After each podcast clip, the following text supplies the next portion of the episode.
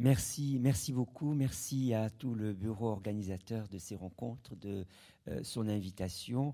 Euh, voilà, Jean-Michel a déjà problématisé la question. Euh, pour le premier moment de mon intervention, je vais caractériser en quelque sorte ce qu'il a problématisé. Et caractériser peut-être revenir sur ce que l'on entend par robot. Euh, donner quelques indications et puis je euh, euh, formulerai ces caractérisations du robot à travers cinq questionnements. D'abord, quand on dit robot, on renvoie à quatre types de capacités. les capacités d'acquisition des données, avec des capteurs à même de détecter et d'enregistrer des signaux physiques. Donc ça, c'est véritablement la captation des données euh, par euh, acquisition, capacité. Euh, la deuxième capacité, c'est celle de pouvoir interpréter ces données pour pouvoir produire des connaissances. La troisième consiste en des capacités de décision et la quatrième d'exécution des actions on le voit, si on prend ces quatre euh, formes de capacité, euh, acquisition, interprétation, décision, exécution, euh, eh bien, on est complètement dans le registre capacitaire et on semble totalement s'éloigner du registre humain qui est défini plutôt par de la vulnérabilité. Ça a été redit dernièrement dans le dernier rapport du GIEC, du groupe intergouvernemental sur l'évolution du climat, euh, où il dit que la biosphère que nous habitons, tout comme nous-mêmes, sont caractérisées par la vulnérabilité. Donc vulnérabilité d'un côté, régime capacitaire de l'autre, où effectivement, pour le régime capacitaire, il n'y a pas de maximum de la capacité, alors que l'horizon de la vulnérabilité est toujours l'horizon du soin, de la possibilité de la, du défaut ou de, de, de quelque chose qui peut faillir. Alors vu sous cet angle, on a l'impression véritablement d'un fossé entre le robot et euh, euh, l'homme et euh, peut-être que du coup la question les robots ont-ils un corps semble un peu incongrue.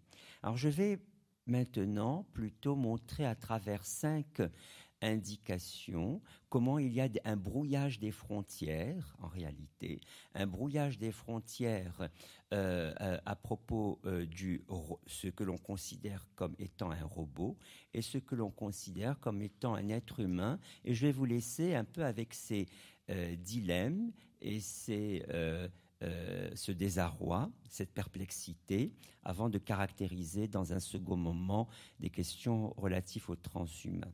Alors sur ce brouillage des frontières, d'abord, euh, entre matériel et spirituel, Jean-Michel en a beaucoup parlé, euh, entre matériel et spirituel, est-ce que le robot serait seulement matériel?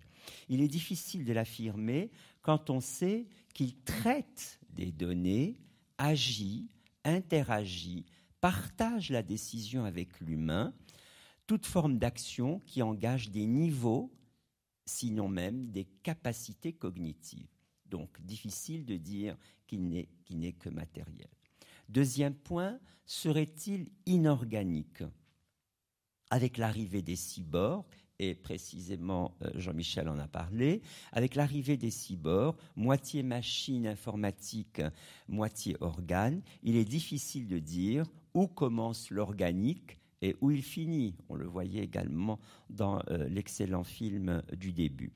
Le robot est de plus en plus couplé à l'homme sous la forme de prothèses bioniques. Et je voudrais juste donner à ce titre un exemple, celui de l'artiste Niall Harbison, qui en 2004 a été autorisé par le gouvernement britannique à afficher un dispositif prothétique qu'il porte de façon permanente à l'afficher où? Sur sa photo d'identité, sa photo de passeport.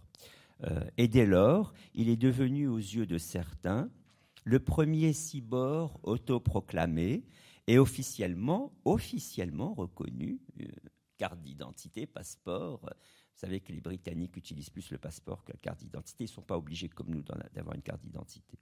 Harbison souffre en réalité d'une maladie génétique rare, l'acromatopsie. Alors, c'est quoi l'acromatopsie? Elle ne lui permet de voir les choses qu'en noir et blanc. Donc, a priori, il est véritablement dans une forme pathologique par rapport, entre guillemets, à nous autres euh, normaux. Tout ça, je le mets entre guillemets. Il a conçu un dispositif, l'Eyborg, l'Eyborg, constitué d'une caméra qui capte les images et les transforme en ondes sonores, lui permettant en un sens d'entendre les couleurs, y compris celles dont les longueurs d'onde sont invisibles à un œil humain biologique euh, précisément comme nous, et c'est quoi ces longueurs d'onde? L'ultraviolet et l'infrarouge. Nous qui ne voyons pas l'ultraviolet et l'infrarouge, lui y a accès par ce dispositif. Et voilà que d'une situation de maladie génétique qui le mettait en déficience, il devient au-delà de la normalité. Ce dispositif est intégré à l'os occipital de son crâne et ne peut par conséquent être retiré sans intervention chirurgicale il le considère, lui, comme faisant partie de sa personne, son identité, et il revendique son statut de cyborg. Donc, oh, où est euh, la euh, frontière entre l'organique et l'inorganique? Troisième frontière, le robot serait-il simple artefact loin de la nature? Pourtant, il ne cesse d'interagir avec l'environnement et le modifie. Ce que l'on appelle la démarche biomimétique, c'est-à-dire qui euh, imite le vivant soit pour le comprendre, soit pour s'en inspirer, eh bien cette démarche biomimétique peut brouiller la frontière entre un être vivant et un, un artefact. Certains programmes de recherche en robotique participent de cette approche avec une visée scientifique ou scientifique et technologique. C'est par exemple le cas des micro-drones, dont le vol s'inspire de celui des insectes, donc biomimétique des insectes, ou bien des robots à pattes, on a vu à peu près euh, un équivalent tout à l'heure, parce qu'un robot muni de six pattes est plus agile pour intervenir sur un terrain escarpé accidenté qu'un robot à roues. D'ailleurs, les recherches actuelles porte beaucoup sur euh, la voix, la reconnaissance de la voix et de l'image, pour pouvoir assurer la téléprésence des proches, la surveillance et effectuer des tâches simples, comme déclencher sur ordre une télécommande, lancer un appel, se placer quelque part, voire apporter quelque chose, ou rappeler à l'utilisateur ce qu'il doit faire, en particulier prendre ses médicaments pour les personnes âgées dépendantes. On vise à les doter ainsi de reconnaissance vocale et de certaines capacités d'apprentissage, comme la reconnaissance des lieux, d'objets ou de personnes. Et les prototypes actuels sont dotés de capacités encore limitées, certes, notamment en termes d'action et d'autonomie, mais on évalue de plus en plus les degrés de cette action, de cette autonomie. Cependant, disais-je, la situation évolue vite et Jean-Michel a parlé de cette accélération. Et l'on cherche maintenant à intégrer une certaine capacité à reconnaître les émotions et à les mimer. Donc, vous voyez venir la question du corps. Certains robots dits généralistes de démonstration pourraient ouvrir la voie des robots compagnons capables de faire le ménage, la cuisine, voire les commissions. Quatrième frontière, le robot serait-il trop simple? Par rapport à la complexité de la conscience, par exemple. Son degré de complexité croissant est devenu imprévisible. Certes, il est beaucoup aujourd'hui en laboratoire, il est beaucoup en expérience de pensée, euh, comme le téléchargement du cerveau dont a parlé Jean-Michel, mais il descend petit à petit chez l'utilisateur. Surtout, il a une des caractéristiques du vivant en évolution, nous, les insectes, euh, que sais-je d'autre comme vivant, l'imprédictibilité. Il nous interroge sur les limites de notre savoir, et vous savez, euh, l'une des limites de notre savoir sur la vie, c'est que nous connaissons beaucoup d'espèces, nous connaissons même beaucoup de, de vivants qui ne sont pas des espèces, qui sont 90% du vivant, à savoir le, monde des bactéries et des organismes unicellulaires, eh bien, euh, ce que nous ne savons pas, c'est l'évolution réelle de ces espèces. Nous ne savons pas l'évolution des virus, nous ne savons pas l'évolution des bactéries, eh bien, nous ne savons pas l'évolution des robots. L'imprédictibilité fait la complexité du robot. À ce titre, il faut distinguer entre les robots opérationnels limités, opérationnels sans trop de limites, et les robots à capacité de décision. Exemple, un métro automatique n'est pas considéré comme étant un robot.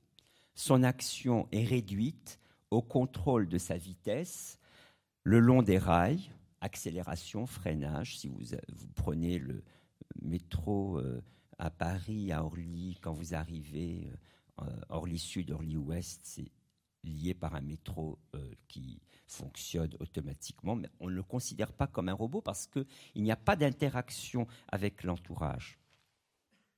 Il ne possède pas de représentation de son environnement, mais uniquement l'information sur sa position issue de la détection de son passage devant des cellules photoélectriques. Donc nulle variabilité et peu de quantité d'informations. Donc il a une autonomie opérationnelle très limitée. Il s'agit d'un automatisme fonctionnant selon une logique totalement déterminée et on s'interdit à parler de robot dans ce cas-là. De même, un pilote automatique d'avion n'est pas un robot. Il s'agit d'un ensemble de programmes mettant en œuvre des mécanismes d'asservissement bouclés qui reviennent en boucle de manière rétroactive. On ne parle pas de robot. De même, un drone, dans les applications militaires, n'a pas d'autonomie décisionnelle, heureusement, bien qu'il ait une autonomie opérationnelle. Alors qu'est-ce qu'il y a véritablement le statut de robot Les véhicules d'exploration planétaire, on les voit, tels que Spirit, ils ont des noms comme ça, Opportunity ou Curiosity, sur Mars, ce sont des robots qui ont une autonomie opérationnelle et ils interagissent avec l'environnement il s'agit de franchir une distance relativement courte en évitant des rochers, donc il y a un lien avec l'environnement, en négociant correctement des accidents de, terrain. Pour cela, ils mettent en œuvre des traitements permettant de classer le terrain en zone navigable ou non, de calculer une trajectoire sûre. Vous voyez, là, véritablement, il y a de la, entre guillemets, de la capacité euh, cognitive euh, j'ai failli dire négatif, pas du tout négatif. Ce calcul fournit la trajectoire la plus courte et la plus sûre. Tout ça, c'est du calcul. Ça, c'est ce qu'on appelle du mental, nous. On peut dire qu'à ce niveau, il y a un début d'autonomie décisionnelle, bien qu'elle soit limitée, mais les objectifs sont fournis par le centre de contrôle sur la Terre et les trajectoires sont simulées auparavant à partir des modèles de terrain. Deuxième exemple de réel robot, une voiture autonome sans conducteur doit être capable, on ne l'a pas encore tout à fait vu, euh, mais les essais se, font, doit être capable de percevoir et de distinguer les autres véhicules, les piétons, j'espère, et les objets sur la route, parfois dans des conditions climatiques difficiles avec peu de visibilité. Là, il va s'agir véritablement d'un robot. Elle doit décider de l'évitement, de l'arrêt, éventuellement du changement d'itinéraire pour atteindre une destination en fonction des conditions réelles. Il s'agit d'un robot à la fois doté d'autonomie opérationnelle et décisionnelle. Les robots humanoïdes, euh, Jean-Michel en a parlé, commercialement disponibles, sont capables de se tenir et de se déplacer en position bipède et de contrôler plusieurs dizaines euh, euh, d'actions. Ça, c'est véritablement une capacité opérationnelle.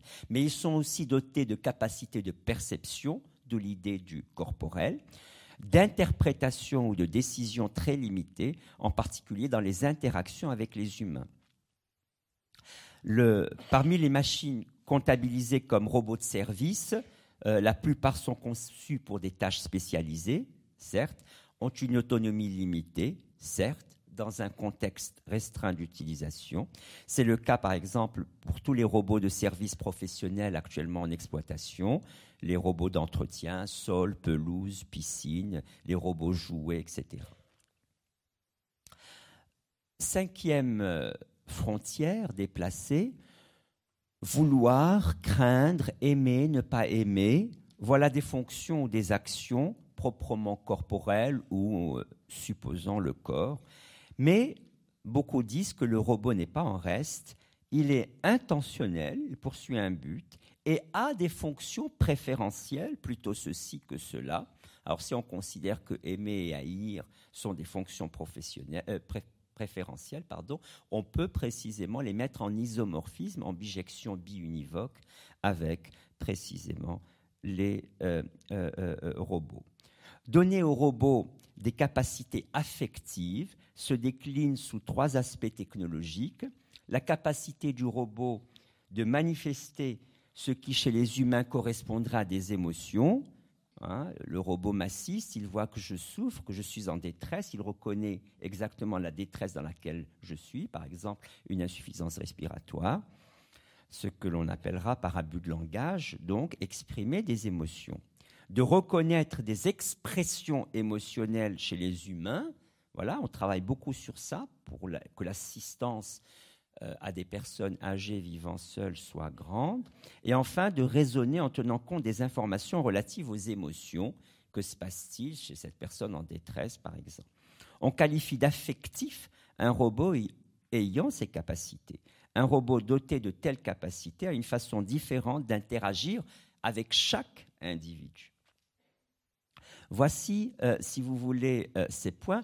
Vous le savez, pour terminer ce, ce, point, la médecine, bien évidemment, et la chirurgie sont des champs d'application importants de la robotique, on l'a vu dans l'extrait. Les robots médicaux et chirurgicaux les organes artificiels et les automates de régulation biologique sont considérés par les agences nationales et internationales de produits de santé comme des dispositifs médicaux et sont évalués à ce titre. Donc il y a un aspect légal maintenant de réglementation qui touche les robots. Dès lors qu'ils rentrent dans le système légal, si vous voulez, c'est véritablement un, point euh, euh, important. Les robots chirurgicaux, certes, ne possèdent pas d'autonomie opérationnelle ni d'autonomie décisionnelle, par exemple la caméra endoscopique, mais euh, précisément, on distingue souvent l'autonomie opérationnelle liée aux capacités de perception et d'action de l'autonomie décisionnelle qui inclut la capacité de raisonnement sur la perception et sur l'action pour effectuer des choix qui sont considérés comme non triviaux. Certains dispositifs, comme les exosquelettes, euh, que euh, Jean-Michel en a parlé aussi, c'est les carapaces articulées et motorisées qui, ont une forme humaine et qui permettent pour nous de faire plus que ce que nous pourrions faire avec nos simples muscles. Euh, eh bien, justement, ces dispositifs peuvent être utilisés pour aider les tétraplégiques ou pour augmenter les capacités des ouvriers de force et surtout des soldats, on l'a vu et se pose bien sûr deux questions, mais précisément les questions, c'est Jean-Michel qui, qui s'est chargé de la problématisation. Moi, je me suis chargé un peu de la caractérisation ici. La généralisation, un, tout de même deux questions. La généralisation des, usages, des de tels dispositifs par des personnes non déficientes pour obtenir des performances accrues dans la vie quotidienne pose problème et bien sûr la réversibilité de ces usages. La personne augmentée pourra-t-elle se défaire de ces dispositifs? Le souhaitera-t-elle Le redoutera-t-elle à, cause d'une accoutumance psychologique ou physiologique? Bien évidemment, le regard des autres et de la société sur la personne augmentée joue un point très important. Sous quelle forme? Sous la forme de la coercition implicite, mais enfin, vois-tu, fais-le, un petit peu l'exemple que tu as donné de cette femme, ou bien la coercition explicite, écoutez, j'ai besoin de vous dans mon entreprise pendant trois jours, vous n'allez pas dormir pendant trois jours, j'ai besoin que pendant trois jours, vous preniez ce, euh, ce, ce psychostimulant, pendant trois jours, vous n'allez pas dormir, ce qu'on fait beaucoup pour les soldats, et donc après, toute la question sociale des deux coercitions implicites et euh, explicites, et du culte de la performance qui veut toujours plus d'augmentation.